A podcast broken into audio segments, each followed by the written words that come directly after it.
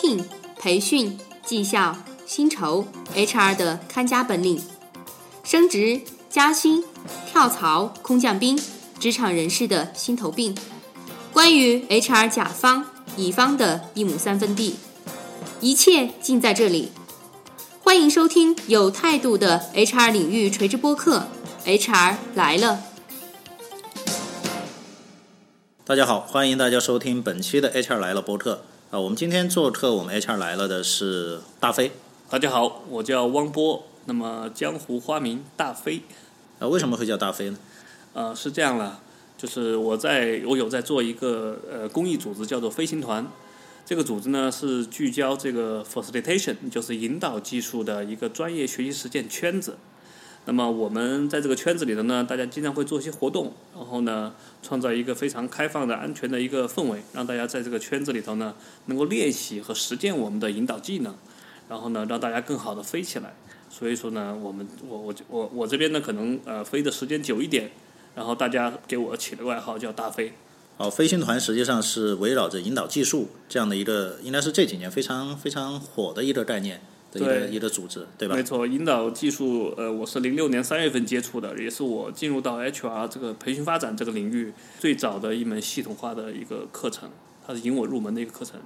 那么这么多年以来呢，引导技术非常火，至少火了有十多年了，但是一直呢不是很普及。那我们做这个飞行团呢，其实就是想把我曾经学过的东西分享给大家，让大家一起来用起来。那实际上，大飞目前也是在一家世界五百强的企业。呃的中国区的总工作，呃啊，能跟大家简要介绍一下你目前都在忙一些什么事儿吗？哦，是这样，我在这家这个财团一位保险公司的这样一个呃跨国公司的中国总部负责培训与发展，差不多已经有六年了。那么呃最近的一年呢，我专注于就是说我们内部的销售培训课程的一些设计和开发，还有授课。那么最近，嗯，二零一四年的下半年，我我特别忙，就是基本上全国都飞了一轮。对，我看你朋友圈里面是这个经常晒这个你的全国的行程，特别忙，对吧？对对。特别忙，都在忙忙些什么事儿呢？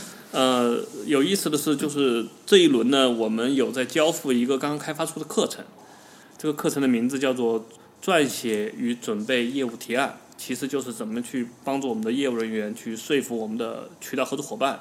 让它成为我们的渠道，并且一起来合作来做我们的业务。呃，这个听起来是一个销售类的一个培训项目了。对对对，没错。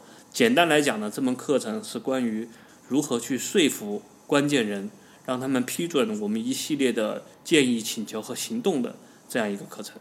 啊，说服关键人的这个话题，其实呃，我想我们今天可以聊一下这个，因为目前是年底年初嘛。啊，年底的话，我们会做很多的一些总结，呃，做做一些这个明年的一些计划，对吧？那计划里面，其实我个人认为哈，就是作为 HR 来说，我们去写这个总结，其实和写计划其实并不太难，只要你有思路，你就能写得出来。但是可能写出来之后，最难的一个一一个点在哪儿呢？在其实是在你怎么把你的这个计划给给给推销出去，让你的上级、让你的老板，甚至让业务部门的这些领导能够认可。嗯，对吧？呃，我我不知道我的这个理解跟跟你之前做的那个课程之间是不是有有能够有一些关联性？我们今天可以聊一下这个话题。嗯，可以，完全没问题。因为这个课程不光用于销售，其实我们在内部也存在销售情景。就像您刚才讲的，我们需要去说服老板，我们需要让他去批准和同意我们去花钱的一些请求。那么这个也需要，或者是也可以用到我们所提到的一些说服技巧。啊，对，说到这个一些技巧哈，我想其实呃很多人还是比较呃怎么说呢，比较野蛮生长的，对吧？都是靠各自的这种悟性去去去打拼啊啊，有的人做得好，有的人做的可能不是那么的理想啊。那你你们既然是把这个作为了一个培训项目，作为一个课程来来来做啊，在中间是不是会去总结到一些方法论？就有没有一些比较普适性的一些原则，是可以跟我们的听众一起来进行？呃，交流和分享的。嗯，可以啊，非常非常高兴有这个机会了。那么，首先我想跟大家聊的是关键人，就是你要去说服一个人，你需要他批准你。这个关键人可以是客户的决策人，也可以是你的老板，或者是协作部门的同事。总之呢，就是如果没有这些人的同意和支持，你没有说服他们，你很多的想法呢就可能实现不了。对对对，是、嗯呃，特别是这个拿预算的时候，对吧？我没错你你们最近应该在做做一些预算，对对对，呃，拿预算就争资源嘛。对其实我我不知道你同不同意哈。其实一个人说服别人的这个能力的高低，其实决定了他的成功的程度。这肯定。呃，其实最直接就体现在这个年底拿预算了，对吧？啊，比如说这个说服能力强一点，老板今年拨的这个经费就多一点，有钱才好办事儿嘛，对吧？那在这个过程当中，有没有一些呃，你你自己的一些心得，或者是你教给大家的一些心得，能跟大家分享一下？首先，第一个呢，我想嗯，先引入一个呃，就是一个例子，就是我们首先要去考虑我们以前说话的方式是不是应该做一些调整和改变，效果会不会不一样？那么这个例子是什么呢？就是我最近在这个朋友圈里面看的一个段子哈，他是这么讲的，就说如果说一个女大学生晚上去夜总会陪酒，听起来呢就不太好。可如果你换一种说法，你说一个夜总会小姐白天坚持去大学听课，这个就满满的正能量了。如果说你是一个学者，他开了一个公司，呃，会被别人鄙视，大家认为你俗，真是斯文败类。可是你说，如果你是一商人，经商之余呢，还不忘钻研这个学术，别人会肃然起敬，给你个儒商的称号。所以说呢，首先第一个，说话的方式和顺序特别重要。相同的这个内容，换个方式讲，效果大不同。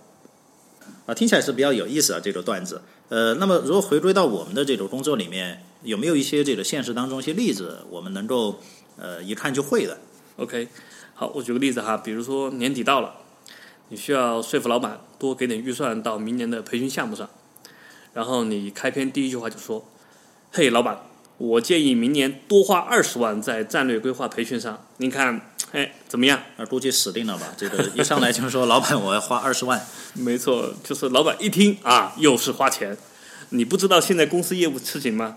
你又要花我的钱，你给我滚蛋，就是这种想法。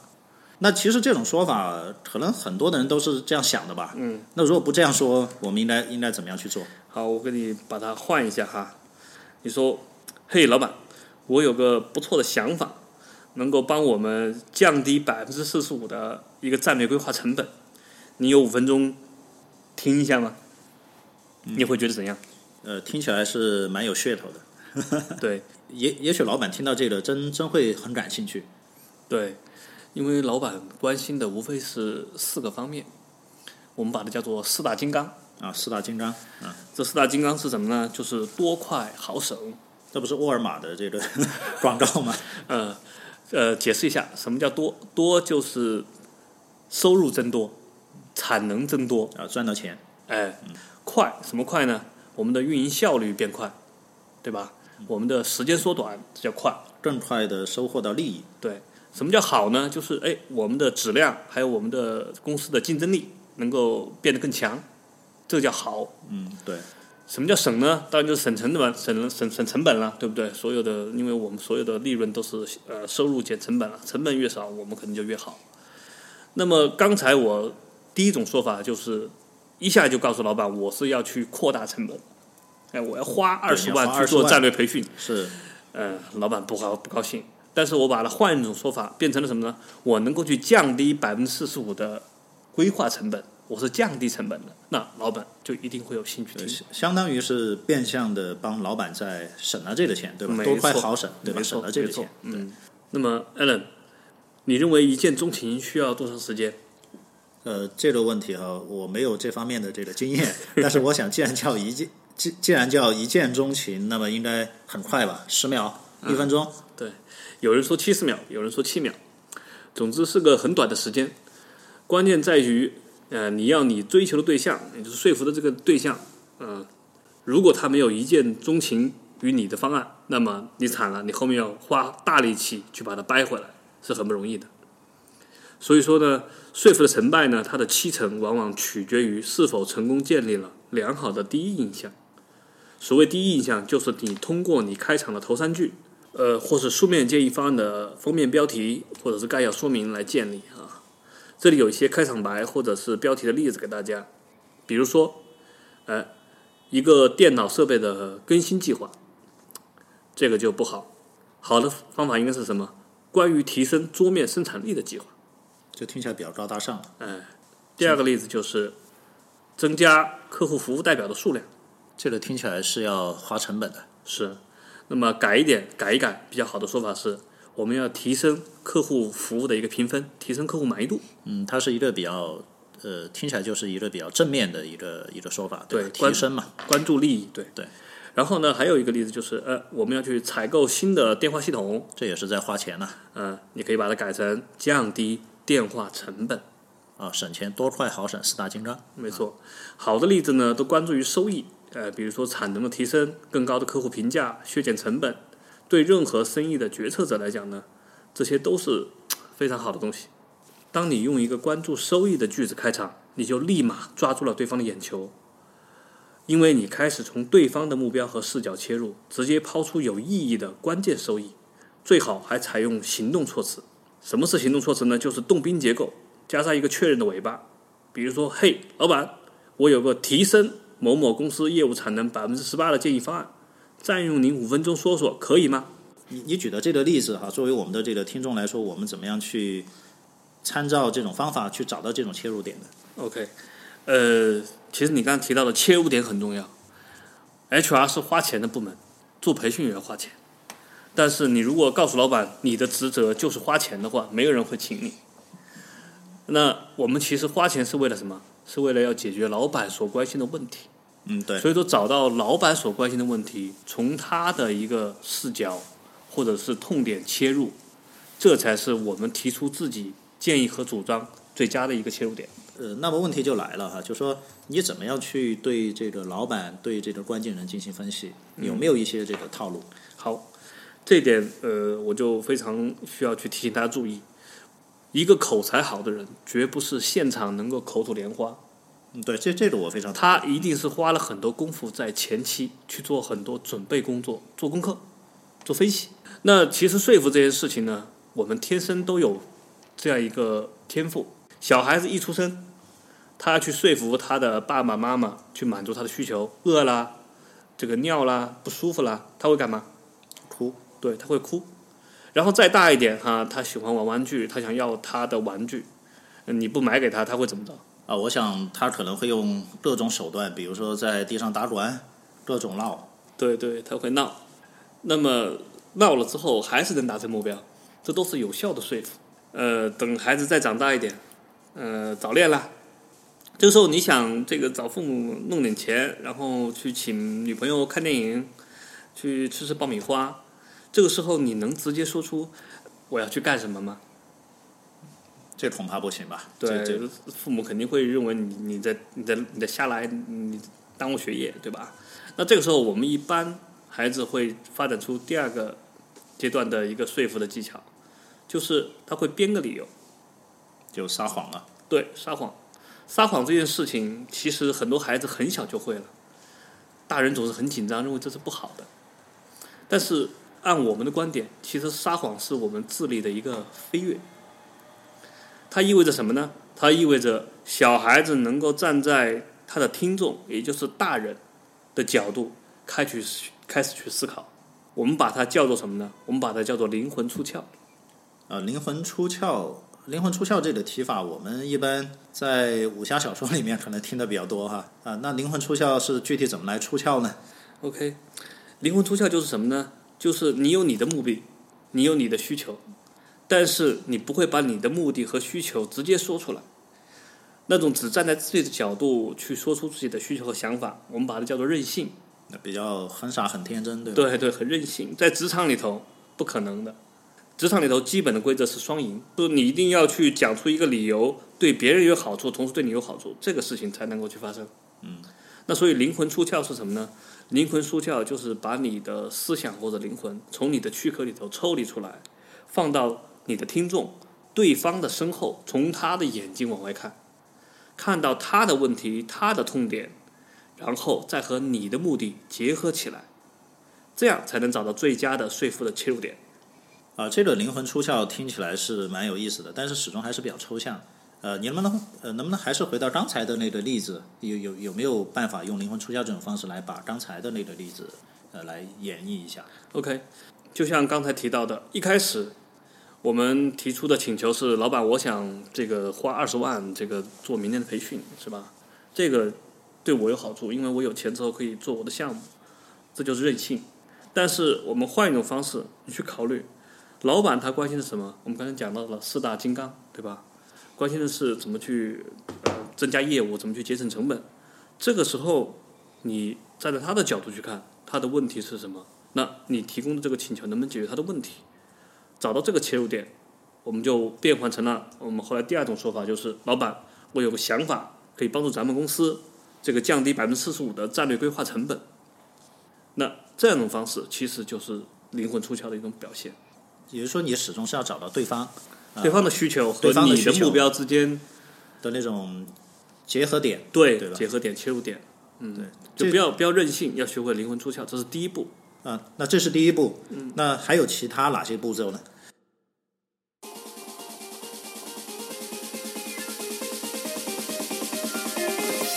这个社会装是一种趋势，是一种潮流，但是对于装，我们也有自个儿的态度。什么是我们的态度呢？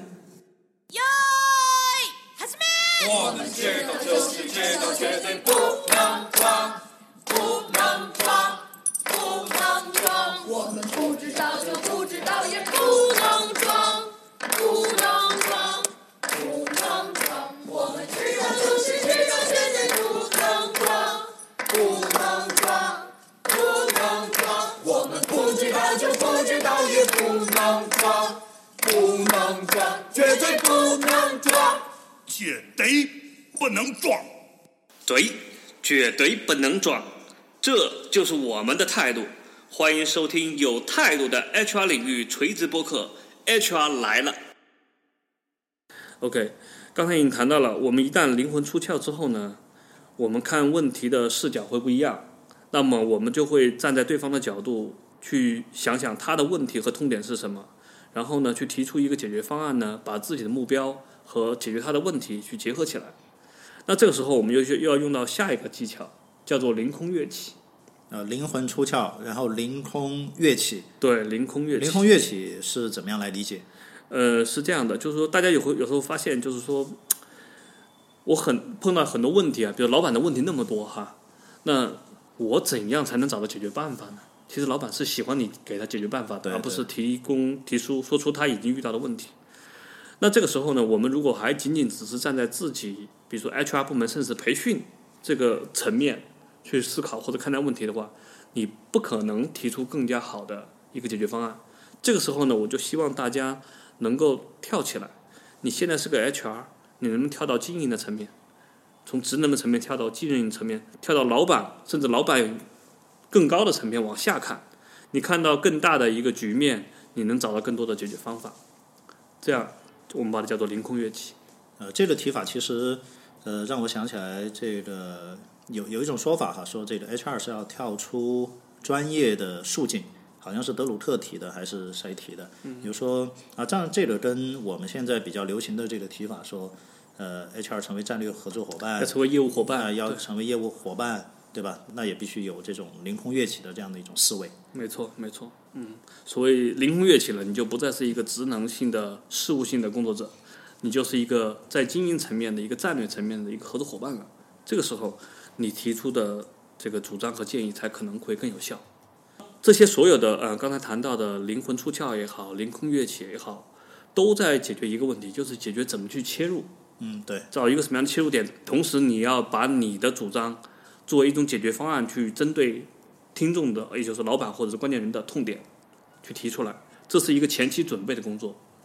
那么做完了前期准备工作之后呢，你就要考虑另外的三个问题，就是怎么开场，嗯，怎么样去把你的主要的这个呃内容能够有条理的讲出来，并且能够抓住它的吸引力，把你的逻辑和你的证和你的这样一个呃怎么去解决这个问题，能够提供一个证实。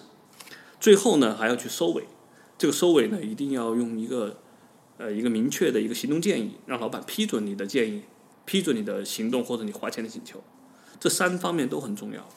那我们先来聊一聊这个呃准备之后的开场。嗯啊，开场这一块来讲的话呢，其实我们有一个标准啊，好的开场一定是简短的，一定是抓眼球的，一定把你要做的这件事情的关键的收益向你的老板传达出来，并且确认他的需求和对对这个收益利益的一个兴趣，这是开场要做的事情。呃，这个听起来有点像我们之前看到过的呃电梯三十秒的这个呃法则哈法则对对没错啊啊是一样的嘛？嗯，差不多，差不多的。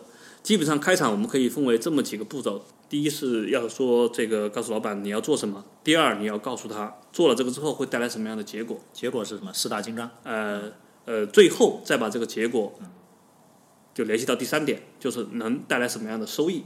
这收益就是我们刚才谈到的四大四金刚，对，就是这样的。啊，这是开场。对，开场到最后的时候，你要你要用一个问，最好用一个问话来去确认他的时间。啊、就比如说刚才我们谈到了，还有老板啊、我有个不错的想法，抓他的眼球，嗯，呃，能够降低百分之四十五的战略规划成本。那么老板一听到这个之后，他就会哎，能降低成本，还是百分之四十五？呃，他会很感兴趣，他会产生一个问号。诶，你怎么做到的？你百分之四十五怎么来的？越具体的数字越有吸引力。啊，然后给你五分钟让你哎谈一谈。对，然后你要用一个最后一个呃问问话来去确认。你有五分钟的时间听我听一下嘛？他说好，接下来你就有五分钟时间讲故事了。嗯，就这样的。那这个故事应该怎么讲？如果说你拿到这五分钟的话，OK，这个讲故事呢是很重要的，讲故事能力越好呢，这个你说服的几率也会越大。这个时候，你把你的故事非常符合逻辑的、有条理性的展开就很重要。这个时候，我们有提供一个工具给大家，叫做 Pitching 投掷故事模型。那 pitching 投掷故事模型，对吧？它是一个讲故事的一个模型。对那你跟大家详细的解读一下这个模型，OK，怎么样的一个应用？好的，pitching 是这样的哈，pitching 在英文里头是投篮或者投掷的意思，它就相当于是你站在这个这个罚球线上，你看着篮筐，你要把你的想法投到那个框里头去。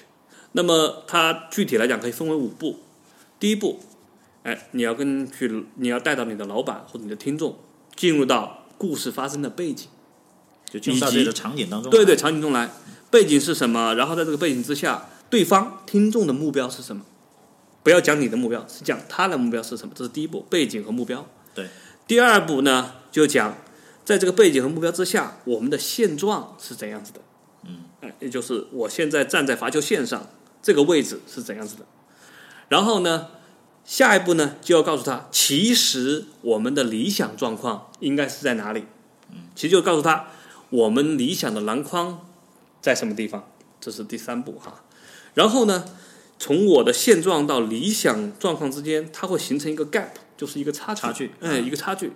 那造成这个差距的原因是什么？就是阻碍我们达到从现状达到理想状态，阻碍我们的这样一个因素或者是挑战和问题是什么？你要把它说出来。说出来之后，这个时候自然而然的就导出了最后我们的篮筐，也就是你的解决方案。投资的路线啊、角度啊，然后什么人来投啊，就是你的一个一个一个一个方式。解决方案了。对对，通过这种方式，就把你的整个提案呢，既能吸引他，也能够最终把你的这个呃建议的合理性呢，充分的提供证实，是这样一个模型。呃，听起来是比较有方法的一个步骤。呃，在落实到具体的这个案例当中，比如说还是用刚才的这个案例的话，呃，如果说是你，你会怎么样去跟老板说那二十万的事儿呢？嗯，那我就举个例子了，还是刚才那个提出花二十万去做战略规划培训的这个例子哈。那么一开始我开场开场白是这样的：嗨，老板，哎，我有个不错的想法，能够降低百分之四十五的战略规划成本。那个你有五分钟吗？啊，老板说 OK，啊、听一听不妨。是这样，我建议呢，对咱们 L 三、L 四，也就是中层管理者，提供一个战略的一个规划的一个培训，那么改善他们对战略全局的一个共识，那么提升呢我们战略目标分解到位的一个执行率，然后同时还要去缩短我们战略规划的一个数据准备周期，也就是在战略规划的时间上要更短一点。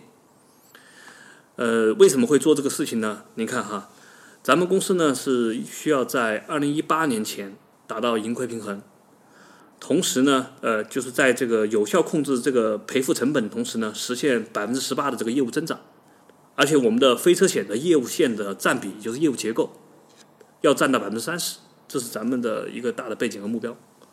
但是，就我们二零一四年的公司的一个目标达成情况来看呢，我们的成本控制是百分之百达成了，就钱守住了，但是呢，业务的增长却降低了十个百分点。同时，我们预期的这个非车险的这个业务线呢，它的占比提升的速度也比预期慢了百分之五十。而且呢，咱们公司去年这个战略会议召开完毕以后，差不多花了四十天才形成各个部门的一个呃分解目标。我们的八大的这个战略的行动举措啊，变革举措中间只有百分之六十分解落实到了我们所说的 L 三到 L 四层级的这样一个绩效目标里头去。那么预算执行过程中呢，各个部门不仅抱怨这个财务控制的太严，同时呢，需要去发展的这个非车险的这个业务呢，它的资源的投入其实反而不足。呃，我们的业务发展受到的限制，然后呢，抱怨也非常多。那其实理想的情况呢，是在有效控制财务成本的同时呢，去优化我们的预算结构，让各个职能部门能够跳出本位主义的视角，然后加大对非车险业务线的有效投入，而且呢，能够将我们的战略目标落地的时间由现在的四十天缩短到二十天。我们 L 三到 L 四层级的这个战略目标的有效分解和执行率呢，提升到百分之九十五，这是我们理想预期的情况。呃，其实呃，刚才这一段这个陈述，我想如果说我是老板，我可能会比较感兴趣啊，因为这里面好像提到了很多的一些痛点，对吧？呃，那这个部分的内容当中，主要是运用了投资模型当中哪些问哪些步骤呢？啊，这个里头呢，就用到了我们刚才说的投资模型的前三步。就第一个，我们跟老板先聊一聊背景。哎，我们的背景是二零一八年，对吧？要达成盈亏平衡。然后呢，同时呢，我们这个要实现还要实现百分之十八的业务增长。同时呢，我们的产品结构也是非车险的业务要占比要达到百分之三十，这是一个大的一个背景和目标。这是我们公司的，也是老板的目标。对，也聊呃，除了这里，应该还聊到了一些这个现状。对对对，然后接下来我们就是第二步，就是描述现状。接着呢，我们再又讲出了第三步，就是说理想的情况应该是这样的。当讲完背景、现状和预期之后，你给老板创造了一个巨大的冲突。呃，其实听下来，从我的角度，我还发现，就在这个部分，实际上把你刚才跟大家介绍的这种灵魂出窍、凌空跃起、四大金刚这些概念，应该都融入了这个部分当中来了。没错，没错，你必须要灵魂出窍，站在老板的视角去看，你才能看到这些问题，否则你就是任性。你必须要凌空跃起，看到整个部门大的部门的一些现象，分析到它的根本原因和本质之后，你才能够去找到解决方案。呃，那接下来呢？后面你你会怎么样继续这个故事？对，按照我们投资模型呢，接下来我们要去讲的是，从现状到理想状况之间要跨越这个 gap，我们需要有哪些挑战和障碍要去克服它，嗯，对，并且就自然而然的引导出我们要老板去做战略培训的、规划培训的这样一个方案，你知道吧？要引导出方案，需要克服的挑战有哪些呢？第一，在过去的这个战略规划过程中，这个 L 三和 L 四的管理层没有参与，最新的这个一线的资讯带不进来，而且让他们去贯彻这个战略意图，需要一个更长的一个分解的会议或者共识形成一个过程。第二个呢，我们 L 三和 L 四，它对战略目标的一个逐层分解的一个设定技能和分析技能要提升。第三个呢，各个部门都需要去优化自己的运营的这个报表的一个系统，能够更加及时的向其他部门提供战略规划所需要的数据，然后缩短我们的规划时间。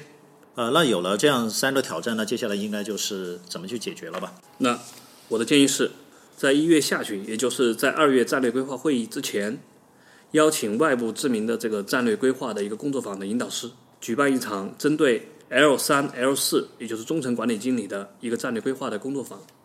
啊，那这就是你最终想要抛出的解决方案和你的主张。那是不是到了这个步骤就结束了就可以了？呃，不是，其实有一点很重要，就是说你一旦提出你的请求和想法，赢得老板的支持了，这个时候你一定要趁热打铁，一次性把你的方案和你要什么资源，要把它交代出来。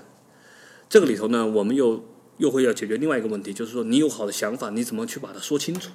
嗯，我们又给大家提供一个工具，叫做六 W E H。六 W E H 就是你要给老板一个具体的可执行的方案，这个方案要包含足够的细节，而且它一旦批准之后，你所需要的一个时间、资源和人员全部到位，这才能达到怎么说呢？就是一击而中的一个效果。那哪六 W E H 呢？就是你的方案描述上一定要去说要做什么，具体每一步谁来做，嗯，什么时候完成，那么在哪里完成，或者由哪个部门来完成，然后如何去完成，一二三的步骤，然后需要什么资源。说完这些之后，还要再强调一下，哎，做些做完这个方案之后，能够产生什么样的结果？这个叫做 what、who、when、where、how、what resource 和 what result。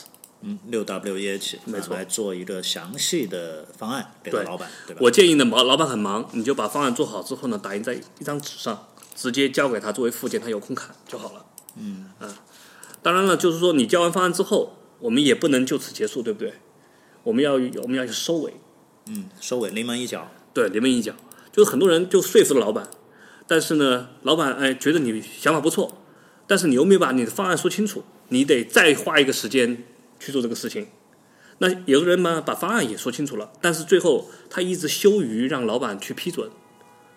在销售上，我们叫做促成，那羞于促成，这个也有问题。所以说收尾呢，这个时候呢，一定要非常有力。具体的要点是什么呢？你要去重申一下你的问题是什么，重申一下你的解决方案是什么，重申一下做了这个方案之后会带来哪些收益，然后声明你的关键人，也就是你的决策者需要采取的行动是什么，请求他对行动的批准，这个非常重要。呃，那你能不能还是用你刚才这个二十万做战略培训的这个例子，来实际示范一下如何进行收尾？好的，呃，讲完这么些之后呢，老板的问题被带带出来了，然后你也给他解决方案。这个时候呢，你就要去收尾，你就说老板，你看刚才讲了这么多，我觉得我需要您，我建议您批准我这样一个对 L 三和 L 四经理来去做一个战略规划培训的这样一个提案。那么做了之后呢，哎，我们的经理会参与到我们的这个规划的过程中。能够缩短我们的战略规划落地沟通的一个时间，能够减少这个各个部门站在各个部门的角度扯皮打架的这样一个本位的主义的一个思想，把我们的资源更多的集中到我们要去发展的优先业务上去。同时呢，这个各个中层经理能够很好的分解我们的战略目标到他们的部门的日常运作中去，让这个战略落地的执行情况更好。最后呢，我们也能通过这个战略会议，让各个部门把自己对其他部门的一个就是运营的一些数据的请求和需求，把它说出来，改善呃我们的报表的反馈机制，让我们的决策和整个运作更快、更可靠。那您看，您要是觉得没有问题的话呢，我建议我们这周就能够去开始实施我们的这个计划，您同意吗？好，这是关于整个收尾的一个演示哈。那今天我们讲了这么多的内容，也举了这样一个例子，在最后的话，我们再来帮助大家一起回顾一下啊，整个的一个结构是什么样子。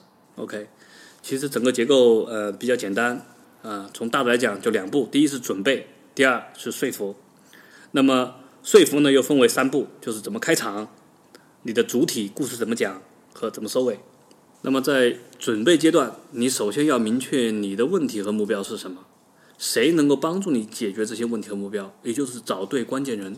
关键人可能是一个，也可能是一群人。然后完了之后呢，你就要应用我们刚才提到的灵魂出窍的方式，去站在你说服对象他的角度去分析他的问题和痛点。那么，为了分析他的问题和痛点呢，如果你的这个说服对象是高层决策者，你就需要去脱离你现在某个职能的层面，你要用对，要用凌空跃起的这个方式，站在经营的层面层面，那么打开你的脑洞，你才能够去看到呃真正的价值。我们刚才提到的这个价值，应该要包含这四个方面，就是四大金刚，嗯，多快好省的几个方面去作为一个切入。然后呢，一旦你找到了对方痛点和你的问题和目标的一个结合的地方，你就找到了切入点。这个时候，你的准备阶段就基本上就完成了。就完成了啊，然后就会进入到的是就到了这个说服呈现阶段。说服呈现阶段呢，就是要用一个抓人的一个开场和目标声明，同时呢，用一个投资故事模型去 pitch，也就是说去呈现你的主体的请求，然后呢，再通过六 W E H 将可执行的一个方案说清楚，最后呢，别忘了用行动建议用力收尾。呃，说到收尾哈，我们今天这期节目的时间也差不多了，也非常感谢大飞带给我们这么精彩的一个分享。我想，呃，啊，结论是非常鲜明，并且有可以去遵循的一些步骤，包括其中提到的四大金刚，提到的凌空跃起、灵魂出窍，对以及我们的 pitching 的投资模型，对，这些呢听起来都是非常棒的这个方法。我们是非常建议能够在大家的这个工作里面去尝试去应用，说不定会取得意想不到的这个效果。没错，任何工具和方法，只有你去应用了、去实践了，它才能变成你自己的本事。那我也希望呢，我今天抛砖引玉，给大家带来一些啊、可以去尝试的方向，预祝大家能够实践成功。谢谢。好，谢谢，也再次谢谢大飞。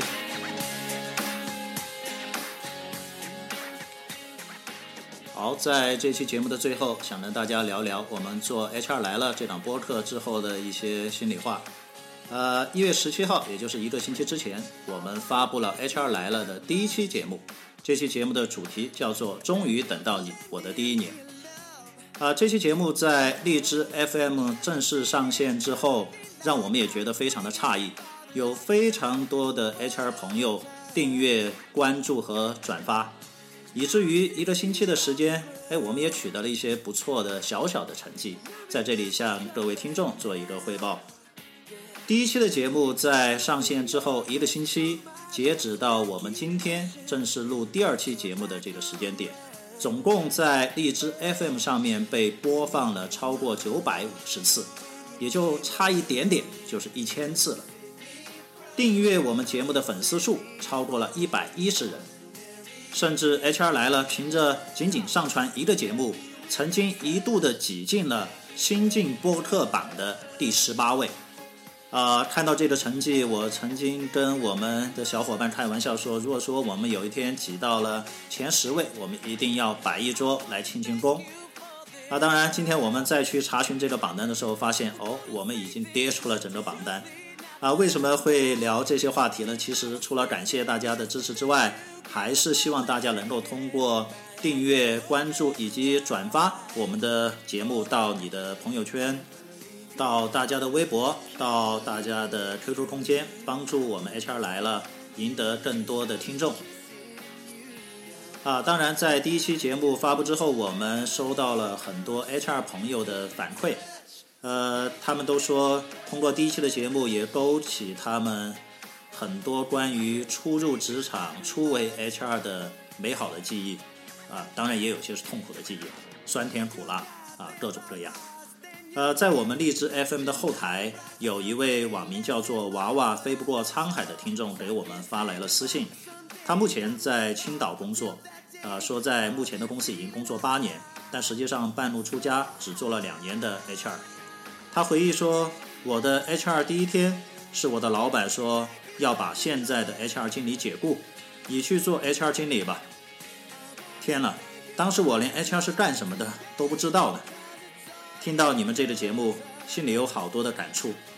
我目前在读人大的人力资源在职的研究生，希望我们能够一起去将这个节目做得越来越好。啊，非常感谢这位来自青岛的听众娃娃飞不过沧海。好，还有另外一位网名叫做鱼子晨月幺幺九的朋友发来他的一些反馈。他说到，一直想找讲述 HR 亲身体验真实案例的书，却总也没有找到满意的。今天遇到 HR 来了播客，这种形式比书更真切和丰满，有一种相见恨晚的感觉。我要持续的关注，期待继续会有更精彩的节目。啊，非常感谢以上两位朋友给到我们的反馈，也祝你们工作顺利。当然，如果说我们的节目能够引起正在听节目的您的一些触动或者一些思考，啊，我们期待大家通过荔枝 FM 的消息平台将你们的一些感受和一些思考发送给我们，我们会非常的珍惜大家的反馈和意见，这也是我们将 HR 来了这个节目越做越好的最大的动力。同时，在这里我们希望能够提醒大家的是，大家可以通过下载荔枝 FM 的 APP，因为下载之后，您就可以通过这个 APP 下载我们 HR 来了节目的离线文件，这样就无论您在路途当中，还是在下午茶的时间，都可以通过您的手机或者是移动设备，随时随地的收听到我们的节目。当然，千万不要忘记的是随手转发，转发到您的朋友圈、微信群、QQ 空间或者是新浪微博都可以。这样，我们 HR 来了这档节目就会有越来越多的 HR 朋友能够听得到。在这里为大家送上一首 Westlife 的歌曲，祝大家一切顺利，希望在未来的日子里能够与大家一路相伴。I was sleeping yesterday. You gave my world a shaking. My eyes are open